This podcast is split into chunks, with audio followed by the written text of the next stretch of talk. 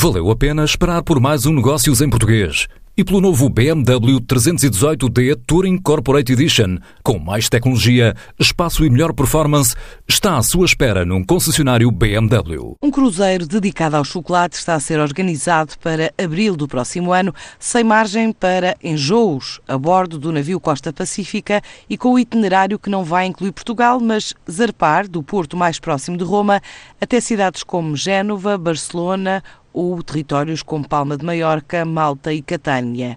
Há várias iniciativas previstas, desde a construção de esculturas a provas, oficinas e degustações, além do trabalho de mestres ao vivo, como relata Henrique Mateus, o diretor comercial da Costa Cruzeiros. O que se pretende é fazer um evento, um cruzeiro do chocolate a bordo do Costa Pacífica. Portanto, será um itinerário dedicado à grande festa do chocolate de onde vão entrar a bordo os mais famosos especialistas em chocolate, onde estará presente as grandes figuras conhecidas em Itália e em Espanha, como o presidente do Aerochocolate, o Sr. Eugenio Guarducci, e cada paragem, cada porto de embarque terá a sua especialidade de evento, pois dedicada a estas pessoas que irão fazer as suas especialidades. Portanto, o percurso será embarque em Roma, portanto, os clientes embarcam em Roma, segundo dia em Génova, terceiro dia Barcelona, quarto dia Palma de Maiorca, quinto dia navegação, sexto dia Malta, La Valeta, sétimo dia Catânia, oitavo dia regresso a Civitavecchia, Roma.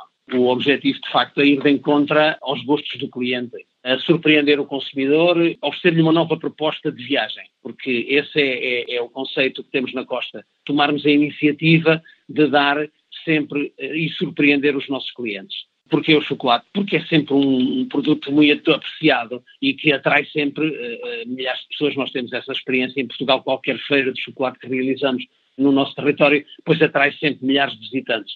E aqui creio que estão reunidos todos os ingredientes para um produto de sucesso. Portanto, os clientes eh, portugueses viajarão de avião até Roma e depois terão um transfer até o porto de Civitavecchia e aí iniciará um cruzeiro. O navio parte às 19 horas e regressa a Roma no último dia às 8 horas.